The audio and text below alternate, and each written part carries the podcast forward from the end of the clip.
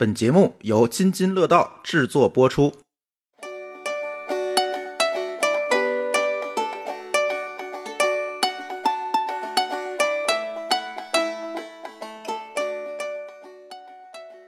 各位听友，大家好，我是小黑，欢迎收听新一期的沸腾客厅。沸腾客厅是由天津万象城联合津津乐道播客网络共同来制作的一档播客节目。当然，相信听友们已经在线下逛过了我们在万象城的播客文化空间了。那么本期节目中呢，我们会再推荐五档播客节目。接下来呢，我们就把时间交给阿福和一姐。我是厅长阿福，领导好，我是一姐。哎，你不也厅长吗？厅长一号、二号、三号在哪里呢？呃，临时呃空缺一次啊。你猜一下。哎，对，今天呢，我们又通过沸腾客厅来给大家推荐播客节目了哈。嗯，这现在到了十二月份，十二月份一般有一个特别重要的日子，就是圣诞节了。嗯，Jingle Bell。哎，圣诞节，嗯，其实提起圣诞节，现在大家可能感觉更多的是商家会搞一些活动啊，然后可能朋友会相聚出去吃吃饭。哎，一姐，你还记得你最早知道圣诞节大概是在什么时候吗？我觉得要是早的话，可能就小学。我觉得那个时候西方文化可能还没有这么的进入到咱们身边。就是最早知道它，就是从那种贺卡，贺卡上会有这种红的、白的，然后这种彩色的一些圣诞树呀、圣诞老人。虽然小时候都不知道怎么回事，但是会觉得哦，原来这个也是一个节日，热闹的气氛就要开始了。对，还有带音乐的贺卡，嗯，一打开就闪着灯开始唱那个。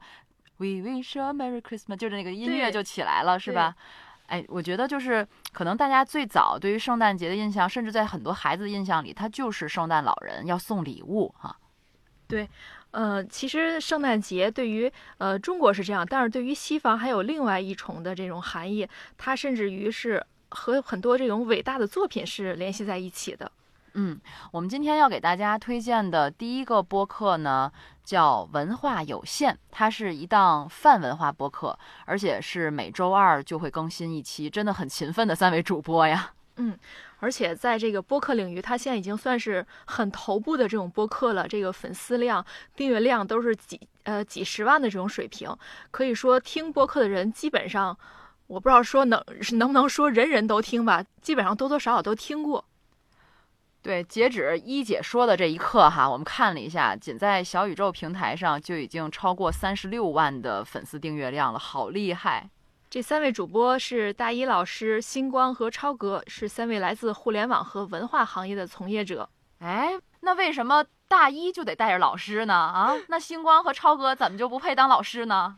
我们有个小私心哈，大一老师经常给我们，呃，原声的播客，这个老推荐我们，对对，原汤化原石，经常推荐我们，还给我们点赞，所以我们对他是有一重的这个，呃，叫什么光环的。滤镜，滤镜，对对，我们带着滤镜来推荐一下文化有限的一期节目哈，嗯。嗯，这也是我觉得很应时应景，因为这一期节目他们推荐的一本书叫做《圣诞颂歌》，是英国著名作家查尔斯·狄更斯的一篇呃小说，嗯，之前呢，他们在这期节目里面其实也是先聊了聊大家对于圣诞节的一些记忆和印象，然后再引入到这篇小说的介绍，而且这也是文化有限一贯的风格嘛，他们每一期可能介绍一个。呃，一部小说，或者是介绍近期看的电影啊，等等。嗯嗯，咱们也稍微介绍一下这期节目，就是从一八四三年到一八四八年间的狄更斯几乎每年圣诞节都会发表一篇与节日有关的中篇小说。但是《圣诞颂歌》呢，具有极其特殊的地位，因为在《圣诞颂歌》出版的英国维多利亚时代呢，圣诞节并不被很多英国人所知。然而在小说发表后呢，因为传播的广泛呢，其中一些情节成了圣诞节的约定风俗。哦。合着他们这节日还是从小说里来的一些一些过节的细节哈，哎，真是挺意外的。嗯，而且就是甚至于有社会学家会认为这部作品深刻的改变了圣诞节在西方世界的地位和价值，甚至“圣诞快乐”的说法也是因此而流行的。哇，那我们一起来听一听吧。《圣诞颂歌》这本书值得聊，也是因为这个大作家狄更斯。既被称作是英国的脊梁或者英国的良心，同时也被称作圣诞之父啊。哦，很多圣诞节的传统，包括圣诞老人这个意象，很有可能都是来自于《圣诞颂歌》这本书。先请超哥给我们介绍介绍《圣诞颂歌》讲了个什么故事。这是一个特别治愈的故事，就是我看完这个，我说，哎，这不就是一个浪子回头金不换的故事吗？一个关于救赎的故事，讲的是啥呢？就是这个故事发生在大约距现在两百多，有快小两百年了吧？就是大约一八在冬天，对，一八三几年这么一个时节，然后故事的主人公特别有意思。故事故事的主人公叫斯克鲁奇，就是中文翻译过来是这样。他是个富翁，但是呢，他就是是个单身孤独的富翁。他唯一的亲戚就他是一个，就就他有一个外甥。然后这个人呢，不仅是个富翁，同时也特别的贪婪、吝啬和冷漠。就是用狄更斯那个原文翻译过来，就是上海译文给他翻译，这个人怎么定性呢？说是他是一个巧取豪夺，呃。能搜善瓜、贪得无厌的老黑心鬼，对。然后这个人又 多吝啬呢？说就是说他有一个雇员，每天帮他摘抄文书，就是现在理解是他的秘书吧。这个秘书每天写，就是来上办公室点一小炉烧多少炭都有规定，就他给定量。对对对对，是就是以至于少的说那个秘书都得拿蜡烛取暖，就是这么一个老黑心鬼，对，然后也特别冷漠，而且他这人一开始就是一直拒绝过圣诞，呃，他就觉得圣诞节就是骗人，就是胡闹啊，然后就影响他是赚钱了。对谁谁邀请他去圣诞节，他都不去。然后有一个冬天，有一个圣诞节，他又准备一个人回家，可就是安安静静的睡一觉，把这一天挨过去。喝点粥？对，把这一天挨过去，结果突然间晚上就是奇迹发生了，就是家里边陆陆续续来了他逝去好友的灵魂，他的这个前合伙人的灵魂，还又来了三个精灵，这三个也叫幽灵也好，精灵也好都可以。这三个精灵分别是代表过去的记忆，然后现在的时光，还有未来的精灵，就是大概这三个精灵就带他在人世间游走了一圈儿。就过去、现在和将来，也就是昨天、今对天、是，但他看了啥呢？就是你是咋来的，别人是咋过的，还有你未来可能是怎么没的，就大概对让他了解了这些故事。然后这个人就是连被感动带被吓唬，突然间就是觉醒了，浪子回头就变成了一个好人，就大概是这么一个简单的故事吧。啊，嗯嗯还挺有意思的。嗯，特别像一个寓言故事啊。我们小时候看的《伊索寓言》啊什么的，就是坏人变好了 啊，基基本就是一个吝啬鬼变好了的故事啊。那对，其实这个故事我们现在看不复杂，但是在当年还是很震撼的，而且这个故事一出版就非常的畅销哈，也让狄更斯哦缓解了缓解当年他的窘迫生活啊。那狄更斯 他这个当时经历了什么？因为我们都知道狄更斯很伟大嘛，他当时经历了什么？我们让星光历史小课堂再给我们普及普及啊。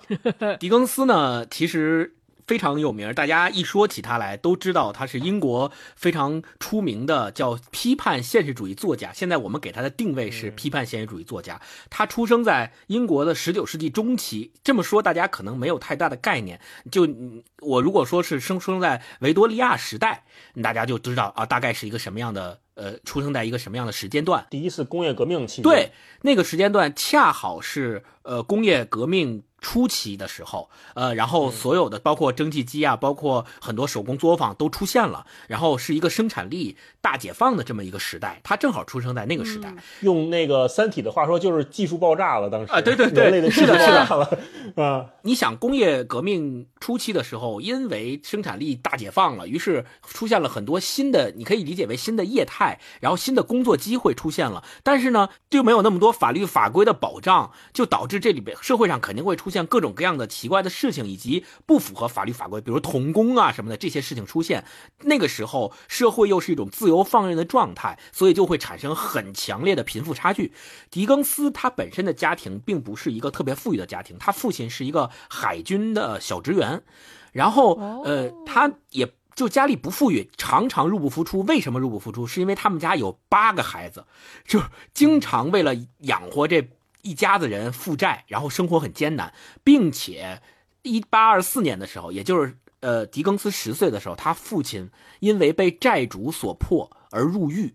就相当于被还不起债，被债主告了，然后就被抓到监狱里去了，就更是雪上加霜。所以从十一岁开始，狄更斯就进入了他亲戚所在的一个呃鞋油厂去做学徒。那他的工作是什么呢？他的工作就是给那个鞋油罐，就是在给那个鞋油罐上加盖一层油脂，就非这么简单的工作。他从十一岁的时候就已经开始在工厂里去做了，然后他做这个工作一周能挣多少钱呢？六先令，就是我们后面在读这个《圣诞颂歌》的时候，也可以看到，其实里面写的那个小职员的工作状态，很可能就是他亲身经历过的工作状态。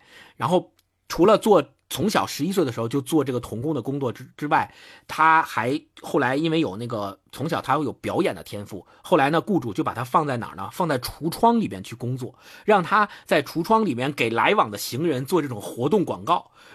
你就、哦对，所以每星期他要工作六天，然后星期天去哪儿跟家人团聚呢？去监狱里跟家人团聚，因为他的家人都被关在监狱里了，所以他每天就是那个时候就体会到了世态炎凉，体会到了人情冷暖，所以他后来他开始写作之后，就写出了很多很多描写和反映社会底层人民劳动真实现状生活的这样的作品，包括我们现在耳熟能详的《雾都孤儿》，对吧？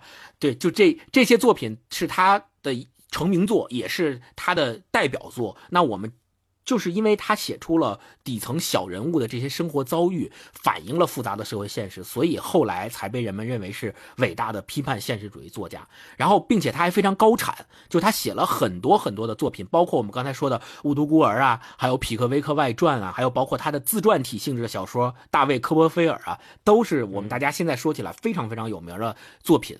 那呃，最后呢，我要说一点的就是，呃，后来在呃狄更斯去世之后，他的遗嘱里里面写到说，不要为他设立任何的纪念馆和纪念的仪式。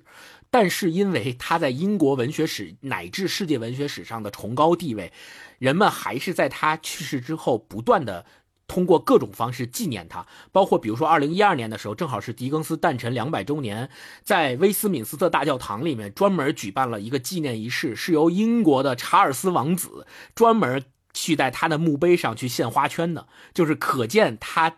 后死后的殊荣是有多么高的待遇，并且，呃，一九九二年到二零一一三年这段时间内，英国的国家货币就是十英镑的那个钞票的背面就是狄更斯的肖像。然后，呃，今天我们要读的这本《圣诞颂歌》也是一本他的代表作。嗯，我这次看这个书啊，我还发现了好几个关于圣诞节的冷知识，就是我在做功课的时候，嗯啊就是咱们当时看很多国外的那个习俗，他们都是会做一个花环嘛，对吧？绿色的花环，柏树啊，什么胡姬生啊什么的，放在呃门上挂着，是因为就是从十七世纪的时候开始，人们用就用这种绿色植物装饰家，是因为觉得这个绿植啊有魔法，他们到了冬天还不枯萎，还绿着，所以一定能抵御严寒。从那时候哦延续下来了这个圆环的绿色的装饰，作为圣诞节的装饰之一，也是希望家里能抵御严寒，不被这些外面的寒冷所侵扰。哦、对，所以这就导致了后来啊，这个圣诞老人初代圣诞老人初代墓的时候，他是穿绿色衣服的。对对对对对，啊他是跟着这一套绿色的这个视觉，我们现在叫做 vision，对吧？跟着这一套视觉下来的。然 后主视觉那会儿的圣诞老圣诞老人，他们叫 evergreen，就是永远的绿色。啊但为什么说我们现在年轻？哎，对，永远年轻，永远热泪盈眶，是吧？就为什么后来我们现在看到的圣诞老人都是红色的了呢？嗯，这就跟我们非常熟悉的一个伟大的品牌离不开了，就是可口可乐。嗯啊，哦，就是可以说，我们现在看到的所有圣诞节的这种红色、白色的配色，都是源自于可口可乐一次非常成功的营销。啊这个营销呢，是在一九三一年的时候啊，就是可口可乐的有一个广告插画师叫海顿，画了一个穿着这个可口可乐红白配色的圣诞老人。嗯然后可口可乐就一直沿沿用这个颜色红色的这个主视觉，慢慢的稳定下来了之后，甚至让大家越来越喜欢这个红色的圣诞老人。嗯这才导致了我们现在看到的所有的这些视觉都变成了穿着红色，特别喜庆、嗯啊。嗯像我们中国也是过年嘛，都是穿红色，所以这个红色在我们这儿接受起来也非常的顺畅。红色取代绿色成为圣诞老人的主视觉，应该也是非常顺理成章的一件事儿。对，就是圣诞老人 二点零，对吧？嗯，还有一个就是刚才星光说到狄更斯这个伟大呀，或者说受全民的喜爱，还有一个小传说，但是小传说不知道对不对哈？我觉得有可能是个大家的美好祝愿，就是当年狄更斯去世之后，就有人传说说街上有一个小女孩听说了这个噩耗之后，就问她的爸爸说：“哎呀，那狄更斯去世了，是不是就没有圣诞老人了？”啊，啊，因为狄更斯刚才超哥介绍嘛，他在《圣诞颂歌》里面的遇到那个第二个精灵啊，带他看现在的，看别人家是怎么庆祝圣诞的那个巨大的精灵，穿着一个绿色的袍子，那个其实慢慢的变成了圣诞老人当时的形象。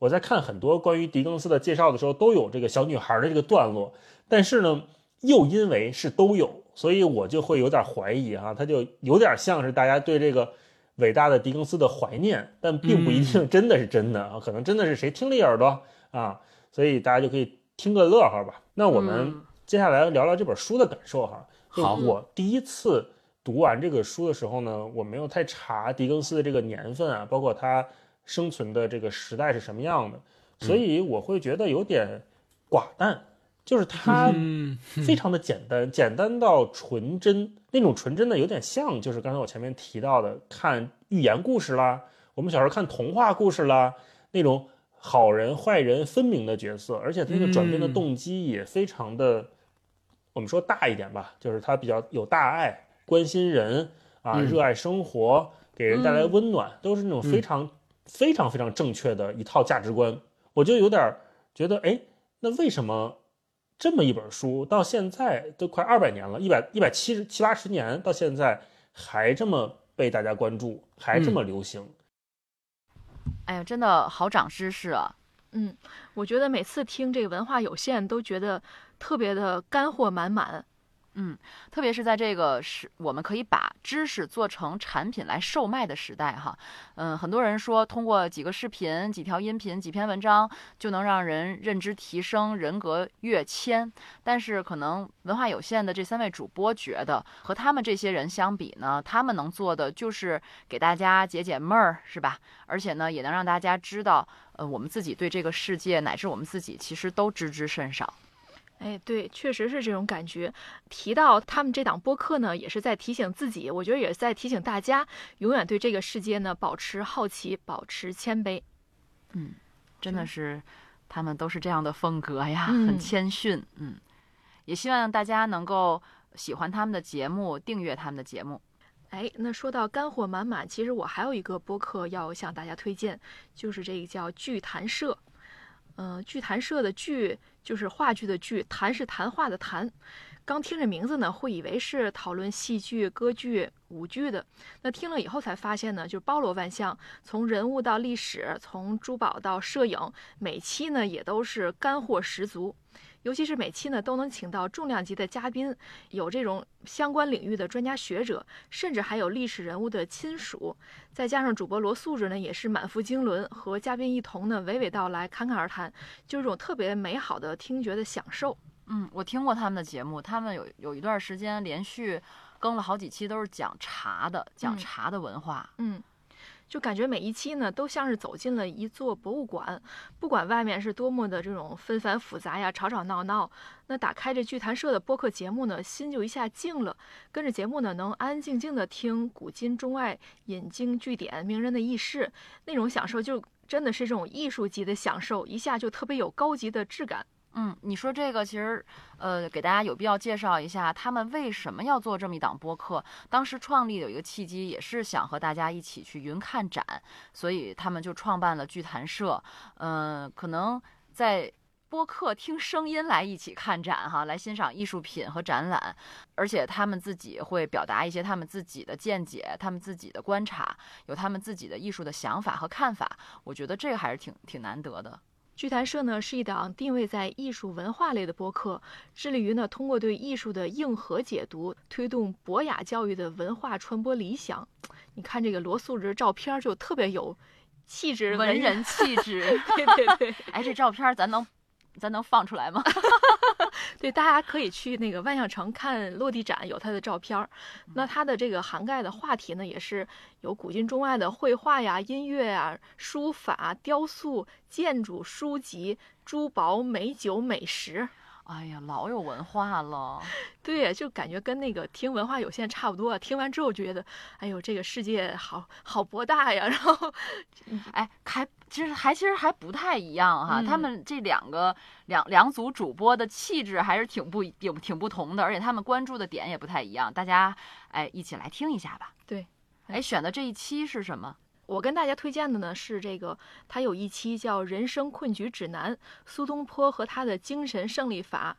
哎，真的，这一期节目是我听播客以来唯一一次听过两遍的节目。就但凡有过语文教育的人呢，肯定会背几句苏东坡的诗词。但是真正苏东坡的人是什么样的，他的性格是什么样的，比如说。东坡肘子，他真的是跟苏东坡有关的，甚至于他还练瑜伽，就等等，他特别有趣的生活细节呢，都在这个节目里有所体现。嗯，那在这期节目中呢，罗素志呢邀请了著名的艺术家、文化学者，也是这个苏东坡的朋友圈一书的作者刘墨老师。除了对苏东坡本人的人格魅力进行了立体的呈现呢，也给如今现代社会内卷 emo 的现代人一些启发和安慰的力量。苏轼真的是非常非常有有意思的一个人。嗯我们一起听听他是怎么解读的。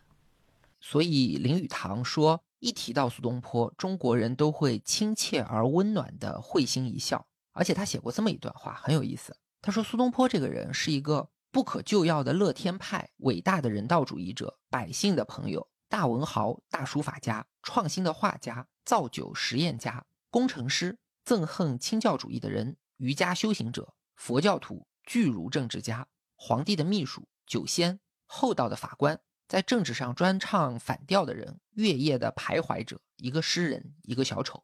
这一连串的称号呢，比《权力的游戏》里面龙妈的名头还要长，就是把苏东坡形容成了一个全能的天才。但是刚才刘老师也说到了，其实苏东坡身上是有很多文人美好想象的光环的。那么如果去掉了这些光环，刘老师，您觉得苏东坡他还能算是一个天才吗？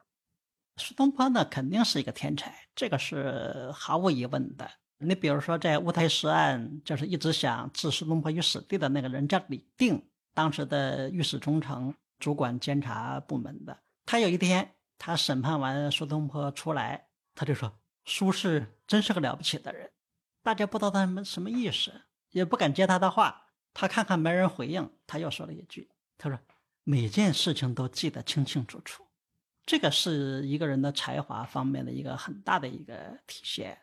我们现在读苏东坡的诗，第一个，他是一个天才的一个反应；第二个呢，你比如说黄庭坚也好，或者说后面的其他人也好，他在使用典故的时候，那个典故很明显。就包括我自己在写诗的时候，呃，如果我不方便说某件事情，或者说想找到历史上面曾经发生过类似的事情的话，也会用一个典故。但是苏东坡他的诗里面是有典故的，可是典故你几乎看不出来。水乳交融，别人用典故呢是把一滴油滴到水里面去了，水是水，油是油，它不是水乳交融的。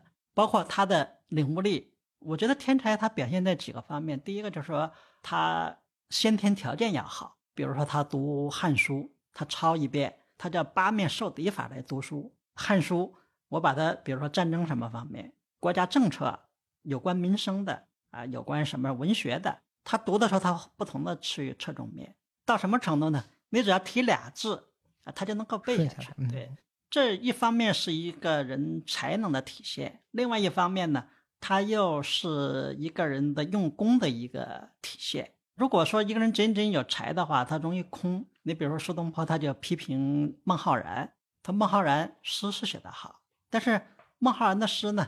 他尽管是个山水诗派、田园诗派，啊，写的很空旷、很悠远，但是它里面没有实际的东西。按照苏东坡的这个看法来说呢，他是一个造酒的好手，可是呢，他没有那些料，他会做酒，可是他没有料来来来做更多的酒或者更好的酒出来。那苏东坡是既有才又有学又有识。有一回我记得我和别人在聊天的时候，就聊到这个梵高，聊到卡夫卡，突然间。我说天才最大的悲剧是什么呢？就是他自己不知道自己是天才。我们现在认为梵高、卡夫卡那就是天才，但是呢，梵高自己不知道。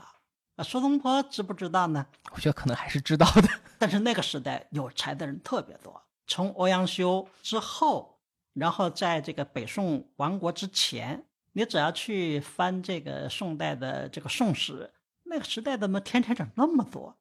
对，扎堆出现。这里我也说一点我自己的看法。前面刘老师提到苏东坡，他是一个很复杂的多面体。所谓每个人心中都有一个不同的苏东坡，是因为不同的人都能从他身上看到自己的不同面。比如说林语堂，他本身在文学上是性灵派，非常看重人的性情，所以他笔下的苏东坡就是潇洒飘逸、飞扬旷达，是一个快乐的天才。而李一冰先生呢，他有跟苏东坡非常相似的人生经历。都是在四十多岁的时候坐过牢，所以他的《苏东坡传》就大幅的去刻画苏东坡怎么样接二连三的受人排挤、被命运玩弄，然后怎么样在苦难中继续保持生命的韧性。那应该说，快乐的苏东坡和苦难的苏东坡都是真实的。可是当苏东坡自己看自己的时候，他更多的是看到哪一面呢？这就非常有意思了。因为在他晚年的时候，应该是景陵去世前只有几个月，经过了一生的漂泊流离。途经镇江金山寺，正好就看到了当年李公麟给自己画的画像。那追忆往昔，就非常感慨，写了一首诗，相当于对自己的一生做了一个总结，叫做“心似已灰之木，身如不系之舟。问汝平生功业，黄州、惠州、儋州。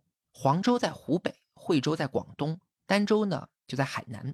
这三个地方都是苏东坡被贬去的地方，代表了他人生的三个低谷。也就是说。苏东坡他自己认为自己的平生功业不过就是一些苦难，但是呢，他这个表达方式里又有一种自我调侃的幽默感。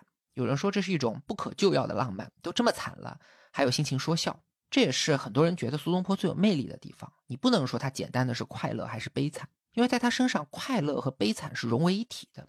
这也是一个应对逆境的诀窍。那现在呢，应该说正当是疫情期间，相信很多朋友或多或少都经历了一些困难。所以，我们这期节目就想请刘老师来跟大家好好聊一聊苏东坡，他这个特别擅长应对苦难的人，在自己的人生逆境中都做了哪些事情？不但帮助自己去度过这些困难，更是在一千多年来给了无数人以鼓舞。那接下来，刘老师还是先请从苏东坡的早年经历讲起吧。苏东坡在早期呢，他是非常顺的，他读书不算早。他是八岁才到一个道观里面，跟一个道士在读书，所以苏东坡从小的时候这个道缘还是比较重的。但是很快这个才华就显示出来，尤其他在二十岁去考进士的时候，他一下就考上了。他爸爸是考一回考不上，考一回考不上，所以呃，他爸爸就说呢，说自己两个儿子和自己的考进士的过程当中比，他说我考进士如登天，他这两个孩子呢，考进士。就像从地上捡一个东西，嗯，就那么容易。但是这个顺境里面呢，就是他也碰到过两个人，一个是韩琦，皇帝呢特别喜欢苏东坡和苏辙两个人的才华，就很快的想把他在朝廷里面加以任用，把他提拔起来破格来来用。但韩琦不同意，韩琦呢就是还是需要历练，所以这个官场啊，哎呀，有时候想一想，真是磨人。曾经有一个朋友跟我说：“哎呀，人要能活八百岁就好了。”我说：“你为什么要活八百岁？”他说：“多好啊！”我说：“你要是活八百岁的话，你从这个科长升处长，没准能得用五百年。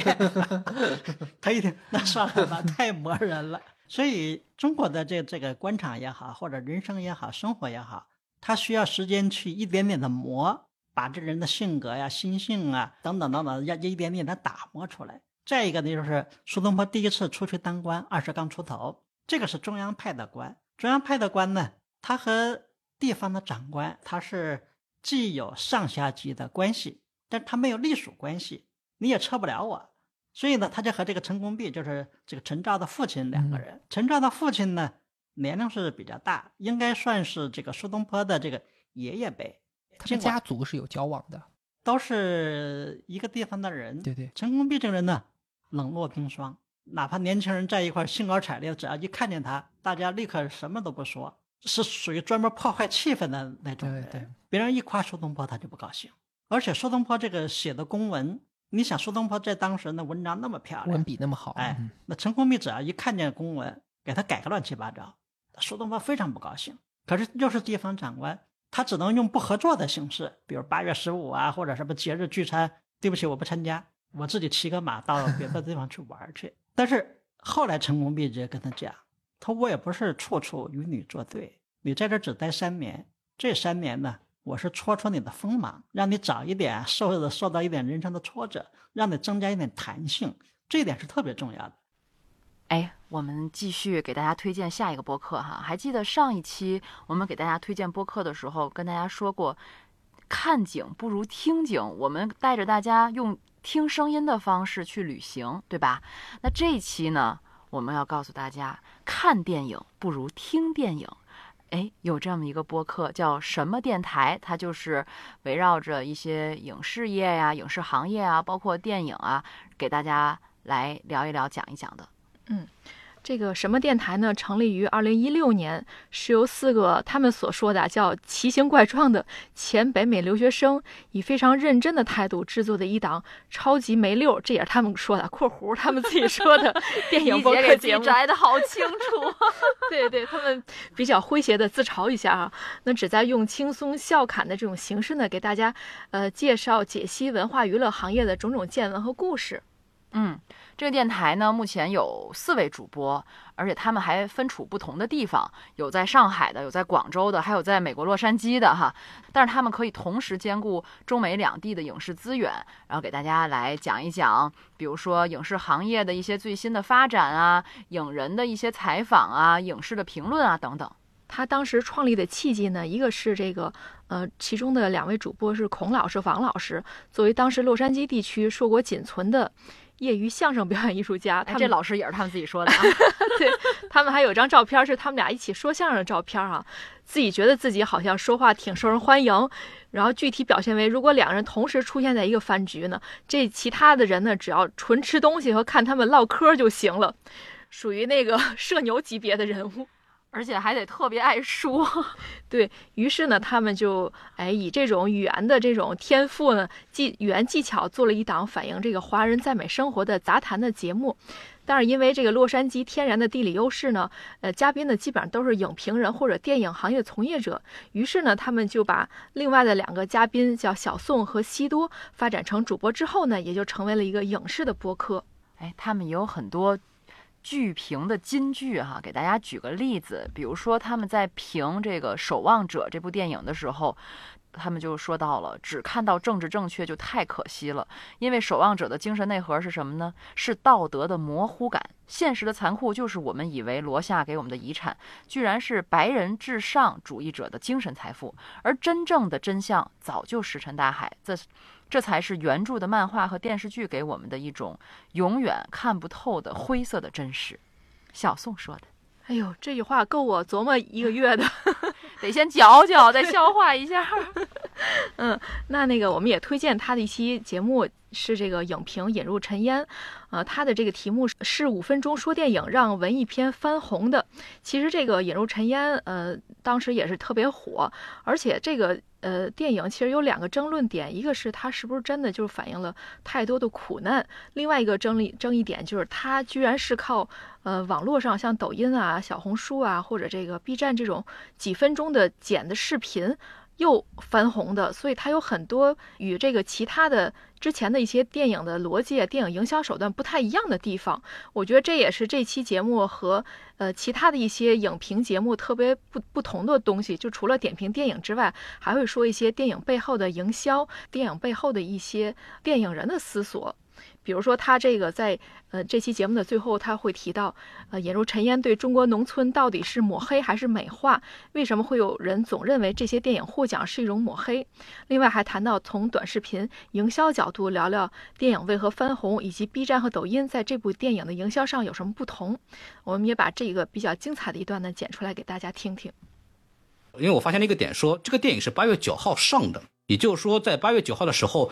我们的 UP 主是能够拿到全片的，也就是说，我们可以有机会去深度的解析这部片子。嗯，在此之后，反而他爆了。那么我就问他，我说是不是因为全片出来之后，给你们这些 UP 主一个深入了解、去分析这个片子机会，反而能去做出一些能够引发 B 站用户呃喜欢的一些深度内容？他说可以是，但是也不全面，因为八月九号上线，同时还带来一个什么东西，就是五分钟说电影。可以去讲这部片子了，嗯，然后他说，其实我觉得以这部片子的这个出圈程度来看，可能第一批转化受众是那些五分钟看电影的那些人，嗯，我们一般人对认电影认知，可能是先从了解剧情，再到去分析这个电影的一些延伸的这种东西，它是分成两层来理解这个电影的。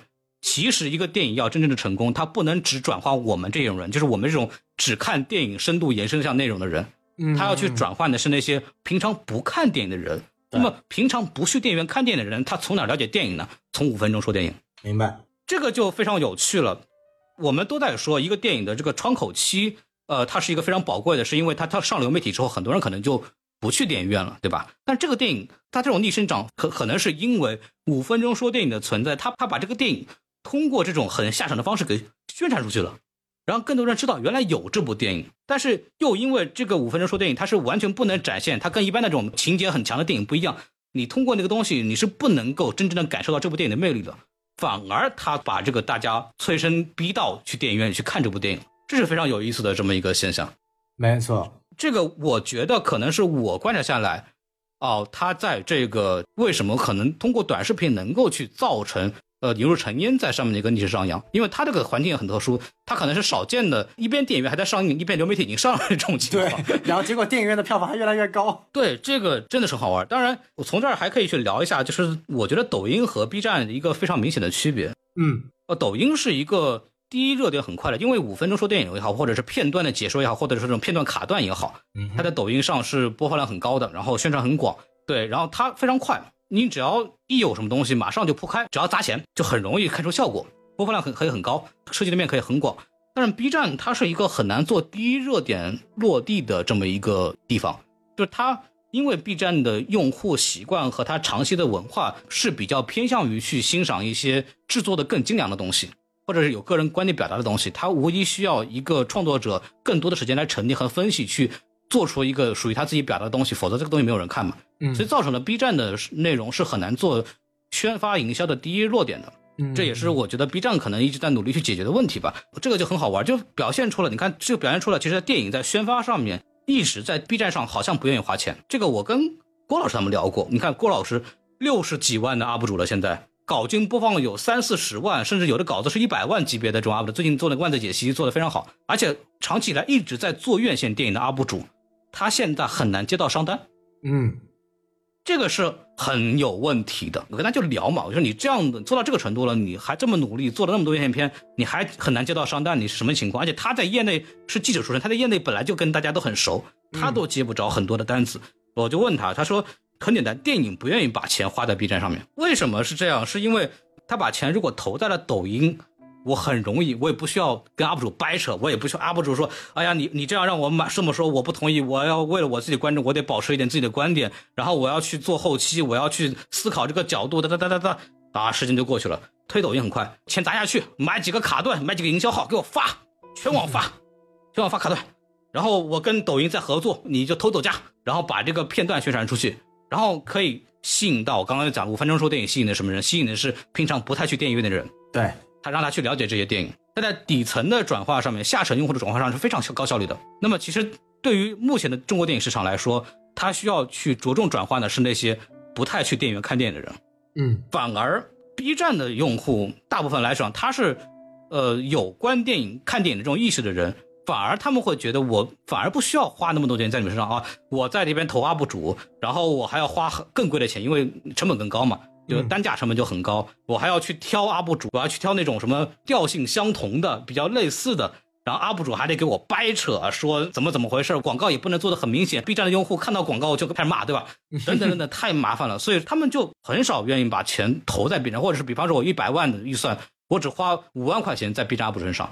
但是 B 站 UP 主反而他又上单的价格单价又高，他的这个单位的这个账号更值钱，那就更造成了没有几个 B 站 UP 主能够去收到片方的红利。嗯嗯，这就造成了 B 站的 UP 主好像似乎他们更懂电影，他们的受众更垂直，但是他们很难在片方上面去要到这个钱。嗯这个是一个非常我认为是有点尴尬的这么一个局面。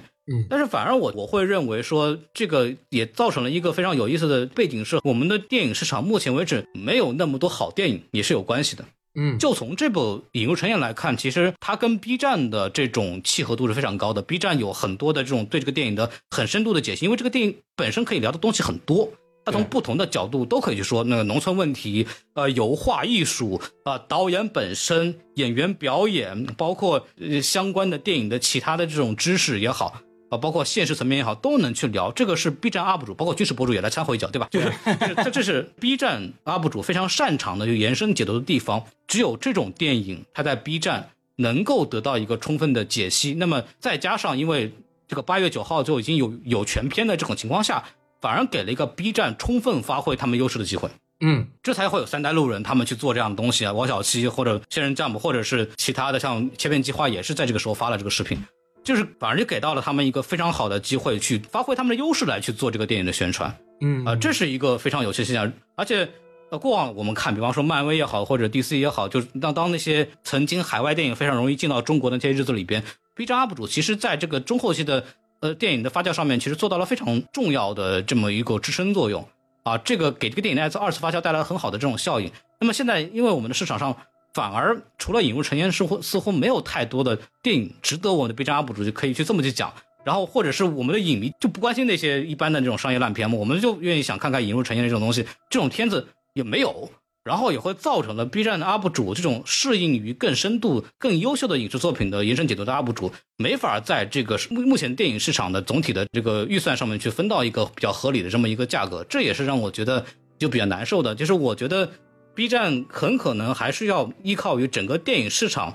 它有足够多优秀的片子出来，那我 B 站的 UP 主的这种它的这种属性的东西才能够去发挥出来，嗯这个也是非常的难受的这么一个现象。因为我自己是站到 B 站这一边的，因为我 B 站上一直有好的内容出来，就就很难受吧。那么当前为止，我们看到抖音反而在这个营销方面啊取得了非常好的，就基本上吃掉了所有的这个短视频的市场嗯啊，这个是也是能充分的反映出我们目前为止中国电影。行业或者市场上的一个明显的这么一个现状嘛，就是我们的热爱看电影的观众很有限，我们需要大量的要出圈，我们需要把更多的下沉用户转移到电影院里面来，然后我们会选择像把钱全扔到抖音去推 cut 五分钟说电影这样的方式来去来去营销啊，这个也挺反映我们中国电影的现状的。嗯，没错没错。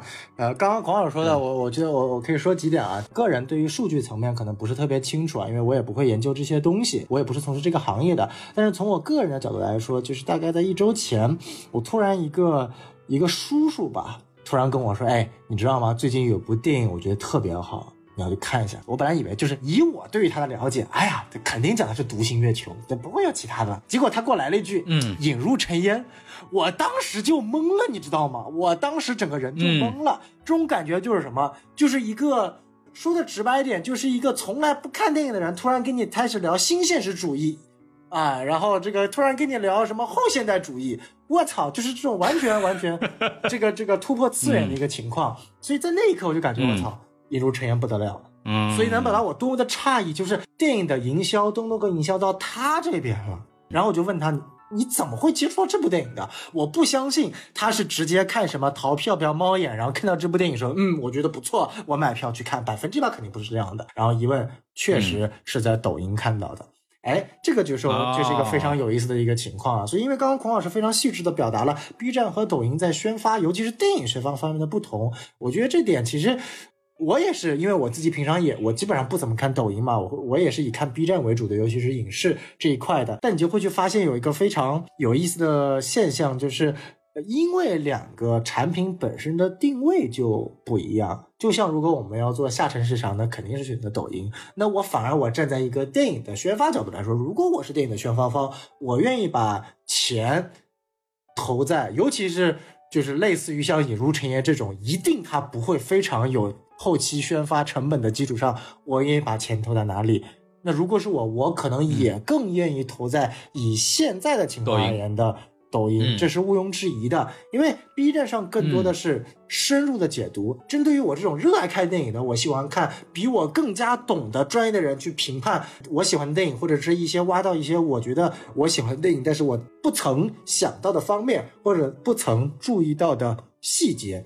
这是非常有意思的这个情况，但是你说更多本身不看电影的，他一定是通过抖音的这些更加的碎片、更加的短，或者说更加的直击你眼球的这样的一些宣发，去刺激到你的。那同样，如果我们不说电影，如果我们今天去宣发一个游戏，去宣发一个动画，那百分之一百肯定是选择 B 站的，那就是这是它的一个基因所在。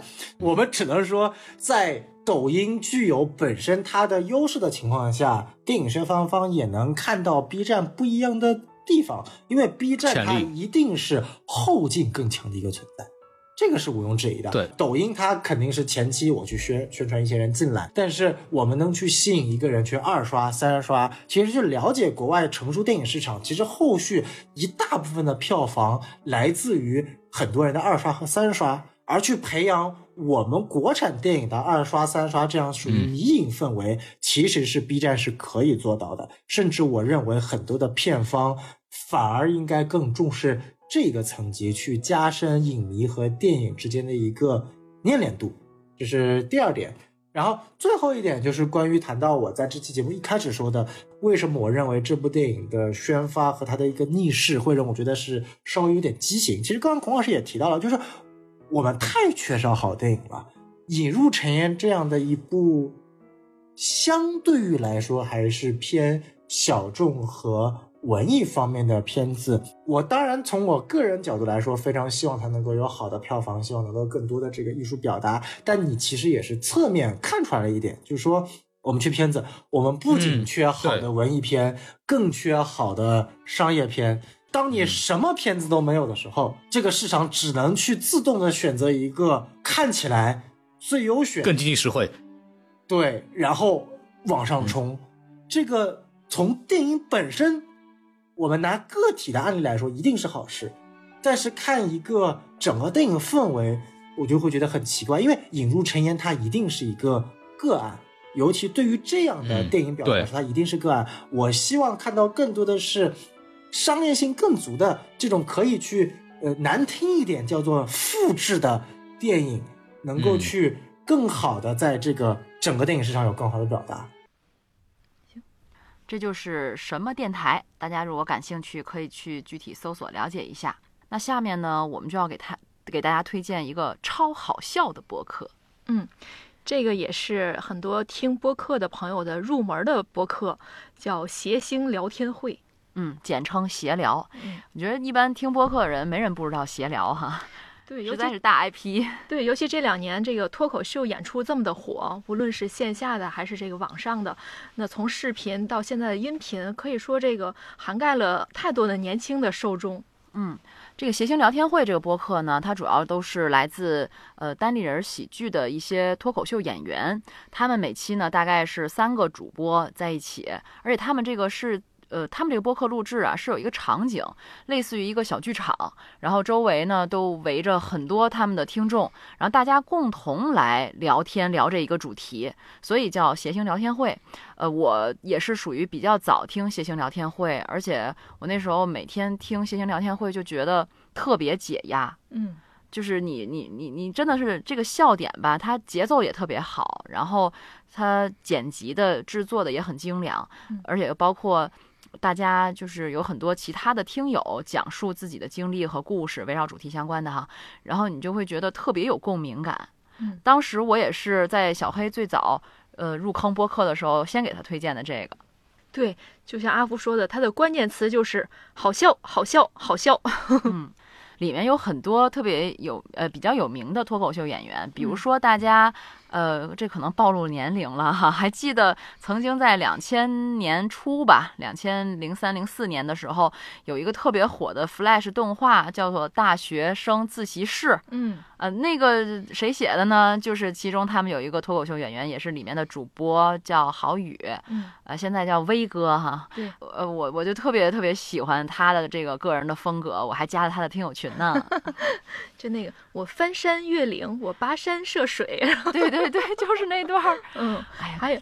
对，还有那个毛东，毛东今年还上了这个呃网络视频版的这个脱口秀大会，嗯虽然没有晋级，但是也是跟大家做了一个亮相。嗯，那我们给大家简单的说了一下这个谐星聊天会是什么样一档播客哈，大家可能就会很好奇，到底有多好笑呢？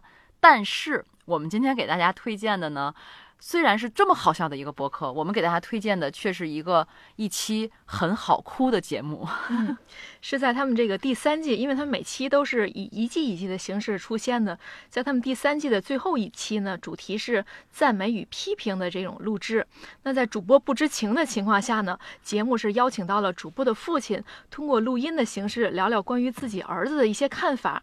你知道这个父亲和儿子，或者父亲跟女儿，他之间的感情还是隔着一些东西的。那所以当这个父亲不管是夸奖还是批评的时候，这种表达情绪、表达感情的时候，总会让人觉得有些叫什么中国人的这种文化、这种情愫在里边。嗯，而且当时主播都特别动情，观众也哭成一片，真的就达成了这种喜剧现场开闸的一个效果。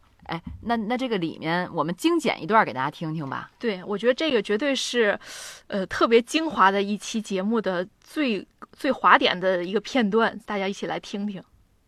今天啊，有一个环节小小的特殊，嗯，我们采访了几位主播的父亲，并问了这几个问题。哎呦，这是如果硬要让您给孩子打一个分数，十分是满分的话，你打几分呢？哎为什么呀呦，要不咱仨啊？不是，咱仨加起来不够十分。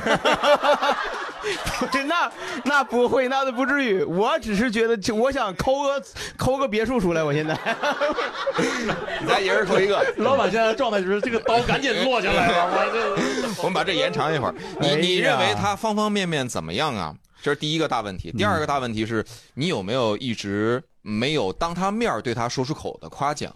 哎是什么啊？对哎呀现场所有的观众都揪起来了。哎呀，坐好立不安。第三句，第三个问题啊，有没有哪句曾经对他的批评你觉得不客观，想收回那句话？可能第四个问题，其他的您想对他说的话，来，让我们听听爸爸们是怎么回答的。哎呀，各位闲聊的听众朋友们，你们好。哎，找错人了，是周奇墨的父亲。不是呃，我俩是亲父子关系啊。哎呀，你看，就知道你得这么说的。作品的都知道，我二十几年前带领他去过医院化验血型的啊，证明了是亲父子。如果说让我给奇墨打分的话吧，我给他打八分吧，因为六分才及格，嗯，八分呢就是比上不足，比下有余。啊，秦末打小呢就不用大人操心，他胆儿小，呃，从不惹事儿啊。大了以后呢，呃，做事很低调，嗯，也不与别人争抢，特别是对我还是比较孝顺的啊。但是呢，我对他不满意的地方就是他现在也不成个家啊，因为离我太远，我也没法逼他。嗯，期末的两次大赛我都看了啊，一七年的爱奇艺和二一年的脱口秀大会。脱口秀呢是需要一个好的作品，但是有了好的作品呢，不是上去念稿子就可以了。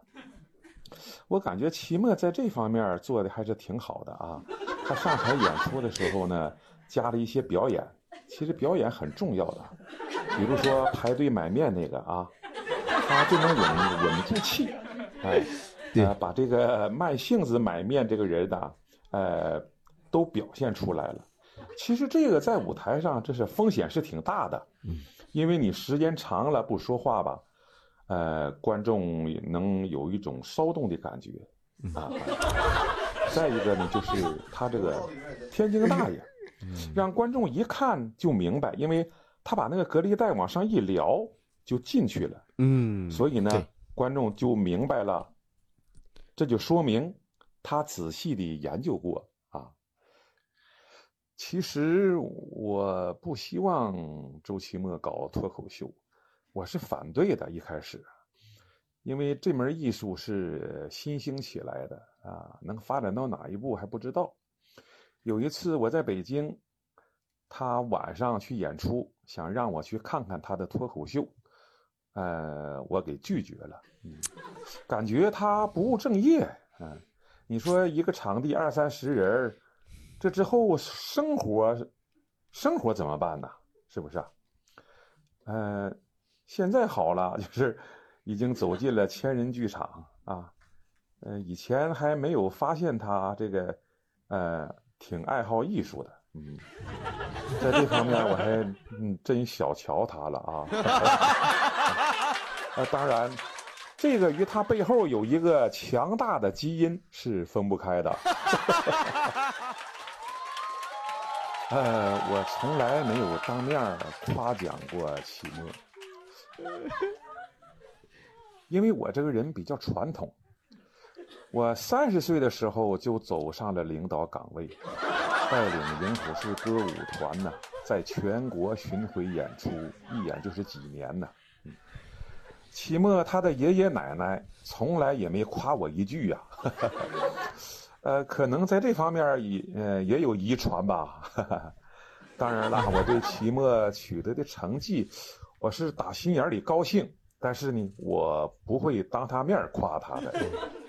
呃，希望他以后不要太死板，要多与老板和同事多沟通，多演出，多实践，啊，多多的观察生活，写出好的作品来，保持自己演出的风格，这就挺好了啊。最后祝谐谐星聊天会这个栏目吧，越办越好。朋友们，再见。好。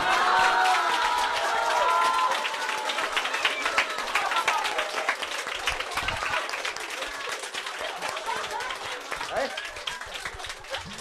朋友们，再见，可还是。小喇叭广播结束了，一个比一个炸，一听就是老曲艺家了。嗯，老曲哪儿听出来的？你 就在我身后听出来，真是一听就是老老艺术家，老曲艺家。他说爷，你爷爷奶奶不夸他，是啊，所以他也不夸你。这个你刚才你给我打岔打没了，就是之前就就我俩聊到一个说这个基因的问题，是不是夸人这是基因的传承，就是还是文化？嗯，我觉得家庭模式是吧？是吧？那那些不不夸人的就都传承下来，就都都容易极容易移移植到这种家庭模式，容易移植到后面。嗯，但是你有的时候有些人他就会积极的摆脱原原生家庭中不好的那一面的影响。他可以通过自己的改变再改变的东西。周老板爸爸去看，那那是第一次嘛？就是你一九年的沈阳专场。啊，对，去沈阳。对我我有印象。那那回他去沈阳，呃，开专场，呃，周老板的父亲是坐在前排的最左面的位置。当时是所有的观众就知道了他的爸爸第一次到现场来看，然后全场哗给他鼓掌，给他鼓掌，给爸爸鼓掌。对，然后他爸特别高兴，站起来迎接大家的后。和观同时和观众朋友们一一握手。我三十岁就走上领导岗位了。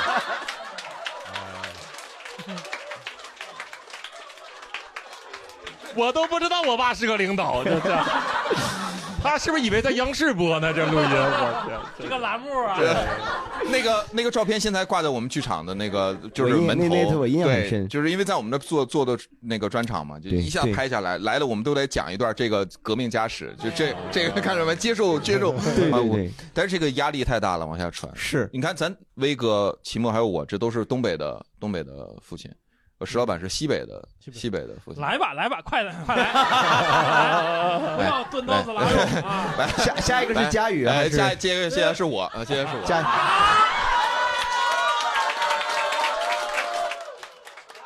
我我现在有点我有点紧张，我有点紧张。有个压轴呢行吧，行吧，来来来，听听我爸吧。佳宇的爸爸。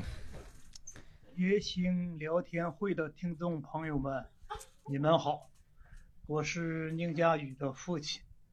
我现在啊，来回答一下你提的这四个问题。要是给他打分的话，我给他打九分吧。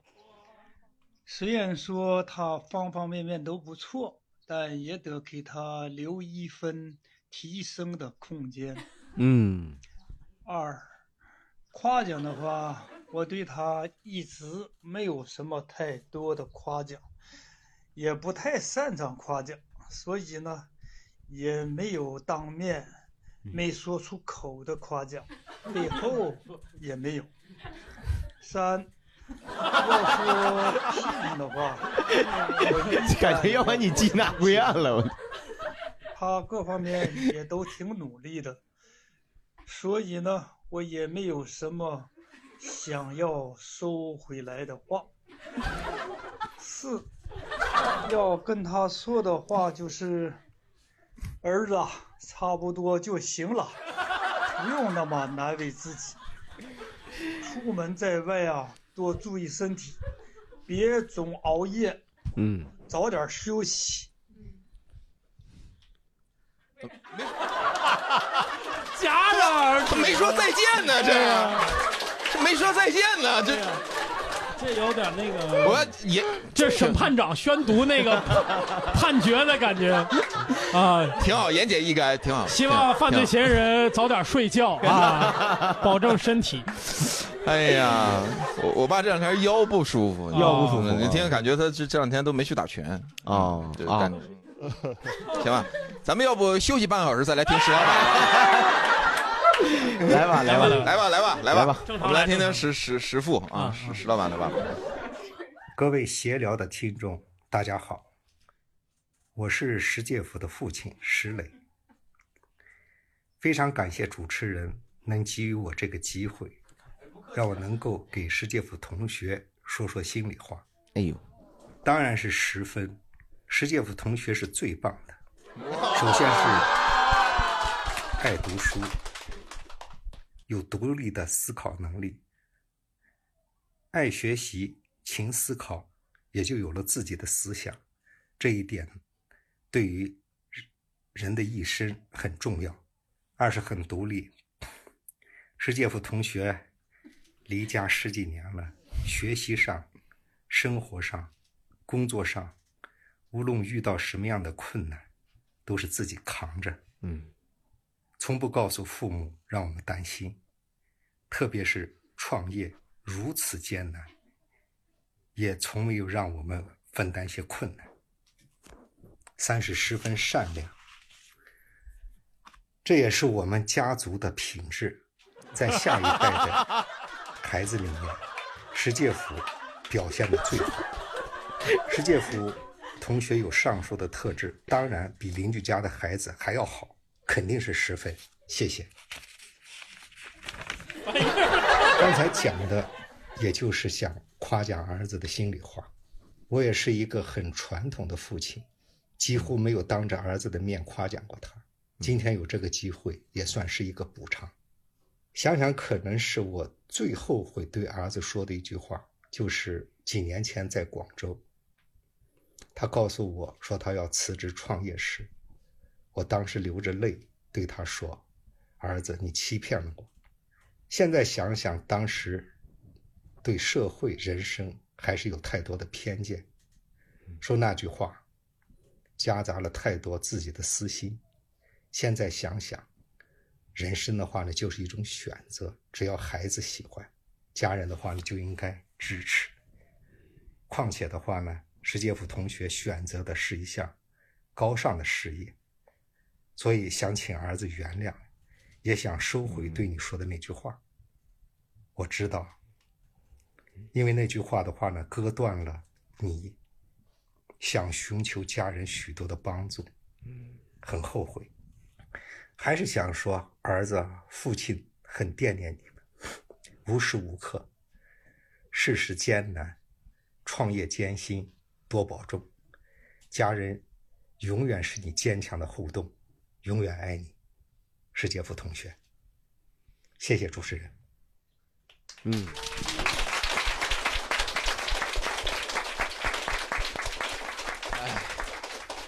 这玩意儿咋录啊？这这都哭了一大半了，这都。这是就上一期聊关于生离死别那话题，我都没这么哭过，是很很很很很感染，很很很感动，很感动。你几分，伟哥？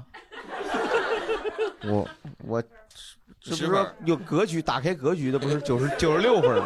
啊，当然百按百分制算的，我吧，九点六吧，九点六，九点六，你九点六，石老板十分，我九分，你八分，你八分，你我这个其实是一个意思，我觉得，所以只有八分谦虚的才能当大王。嗯，要求更加严格，嗯，真是没想到吕东这个有这么一个环节，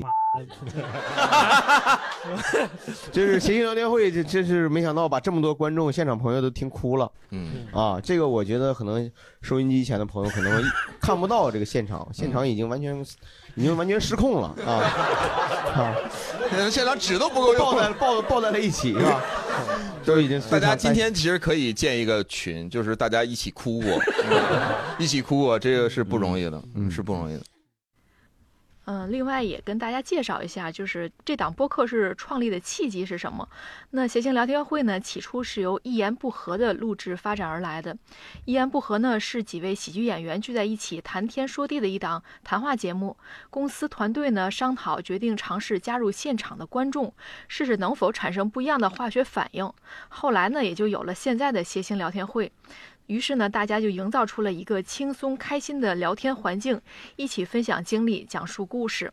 那我觉得像阿福说的，当你觉得压力啊、emo 不开心的时候，听听这闲聊，我觉得你肯定会笑出来。嗯，哎，我们一期节目一般就推荐五个播客嘛，最后一个播客呢，哎，给大家推荐点儿，我觉得听着特别舒服的，比如说音乐。嗯。其实我觉得大家听播客，可能有很多人也是为了这个听音乐啊放松一下的。那现在的音乐也是音乐太多，耳朵太少，可能真正的好听的音乐还是需要去精挑细选，包括有一些特别专业的音乐人给我们去推荐的。嗯，我们下面给大家推荐的这个播客呢，叫歪播音室。哎呀，这四个字给大家介绍一下：歪是不正的那个歪，波是音波的波，音是音波的音，室是办公室室内的室，歪播音室哈，挺有意思的。嗯，现在音乐呃音乐类的这样的播客呢，其实也蛮多的。哎呀，你看我这口音，不自觉的就向主播靠近了。哎，这个播客的主播呢，是在大陆生活了十几年的一个台湾小伙子，大家呢都管他叫宇宙曲库，嚯，好厉害啊！他也是一位资深的媒体人和知名的建筑设计媒体主编。嗯，主播叫十一。那他最早呢，也是因为经常在一些音乐平台上写专栏文章。嗯，后来呢，也是想起了马世芳老师的音乐电台，就想如果用音频来分享音乐呢，应该更为贴切，所以呢，他就做了播客，呃，也就是想通过播客呢，分享音乐及其背后的故事给更多人知道。嗯，我们要给大家推荐的这期节目呢，其实特别适合在这个寒冷的冬天来听。呃，这期节目叫做《Winter Sweet》，冬季暖歌。嗯，跟我们一开始推荐的这个圣诞节的书好像有点硬核啊！哎，一头一尾，首尾呼应。嗯，那冬日呢，总让人感到贫乏，但有时候呃，有些感受少了很多，但是也因此变得比以往更加重要。像温暖啊、亲密啊、安全感啊，包括这些热闹节日，都会让冬季会更有色彩。嗯，而且其实，在冬天呢，也会有很多具象的瞬间啊，也充满着炙热和浓郁，比如说。清晨洗一个热水澡，桌上飘散热气的红茶，还有慢慢融化的巧克力，还比如说呢，晚上的时候点上一个香薰的烛火，在听着迷幻温柔的音乐，软糯的沙发以及盖在身上的暖融融的毛毯子，是吧？你说这些其实都没有直接点出音乐，但会让你一下进入到那种冬天的氛围。对啊，我们想象着这样的场景，好像一下子空气中有一些音乐的细胞就流动起来了哈。再加上这个台湾小哥哥的这种嗯很洋气的声音，我们来一起感受一下。他也确实准备了几首过冬的音乐，那希望和大家呢一起用这些音乐来拥抱一下，迎接一个温暖、甜蜜、安全感满满的冬季。最后一首歌来自独立民谣乐队 Bon Iver 的作品。Wash 收录于二零一一年的同名专辑《Bon Iver》。Bon Iver 的团名转自法文，它的原本的意思是“美好的冬日”。但这张专辑就如同寒冬渐退，初生新芽般春意盎然。这是一张在冬天的时候，我觉得一定要听的专辑。主唱还有乐队的主创 Justin Vernon。他高亢清丽的嗓音主导了整体的走向，清新干净的木吉他旋律就如同早晨在空旷的草原上漫步。但是呢，他们有更复杂的、更繁复的声响，更多层次的音符，去展露他们独立民谣的本质。同时创造出更接近极简主义的可能性。在苍白之际呢，美丽的旋律又时而浮现出来。寂静是必然的，孤独也是可能的，这是冬天的感受，但那也是我们的耳际寻找已久的一个广阔的境界，就如同他们的团名《美好冬季》。我在听这张专辑的时候，能够感觉到它给我的不仅是一场，呃，声响上的历险，也埋藏着一种温暖的可能。那是任何一段叫人心醉的歌词，是一种宁静心灵上的契合，是音乐上的优美。它带领我们走过了声音，然后走过了故事，走到了我们的心坎里的最深处，在情绪里面浮现出共鸣和辨识度，让我真正认识到一个美好的冬日。下面让我们来听张专辑当中的歌曲《Wash》。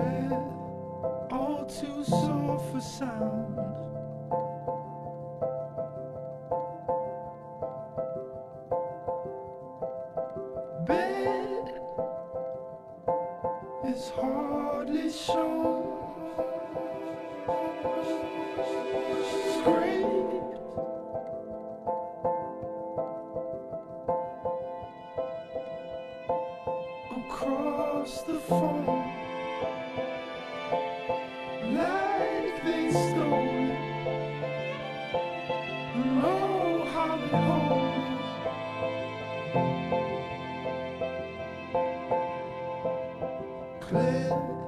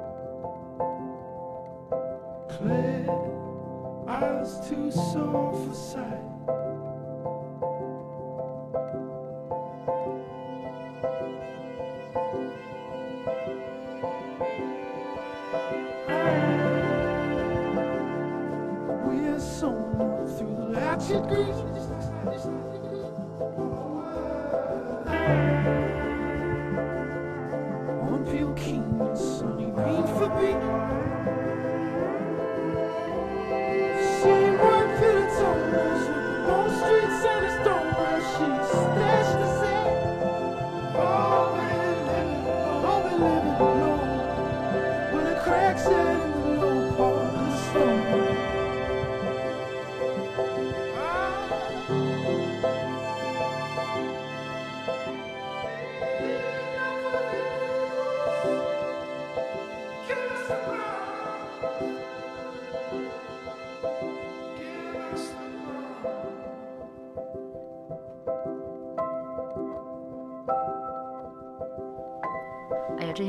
真的是很美好哈、让这个冬天一下子变得温暖、甜蜜又安全感满满了。嗯，马上要跨年了，也希望大家来年有个更好的心情和更好的状态。好了，那今天的播客推荐就到这里啦，拜拜，拜拜。那这期节目呢，大概就是这样，期待大家早点恢复健康与活力。新年万象更新，我们在天津万象城的播客文化空间也更新啦。本次在节目里介绍的这五个播客，在天津万象城的二楼沸腾客厅的展区里已经展示出来了。欢迎大家到线下去了解这五个播客的创作背景和故事，用互动体验装置的方式，让你在不一样的场景下听播客。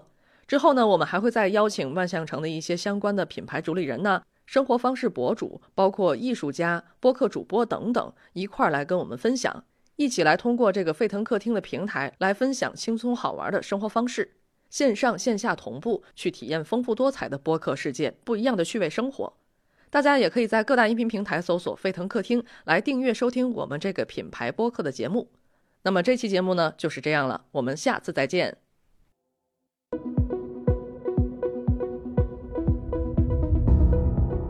感谢您收听本期节目。本期播客节目由津津乐道制作播出。你也可以在我们的官网 d a o 点 f m 找到我们的更多内容作品。如果您喜欢我们的节目，欢迎在微信、微博、朋友圈等社交媒体转发分享。您的分享对我们而言十分重要。如果您希望与我们互动，可以关注我们的微信公众号“津津乐道播客”，天津的津，欢乐的乐，道路的道。在关注后按提示操作即可加入我们的听友社群。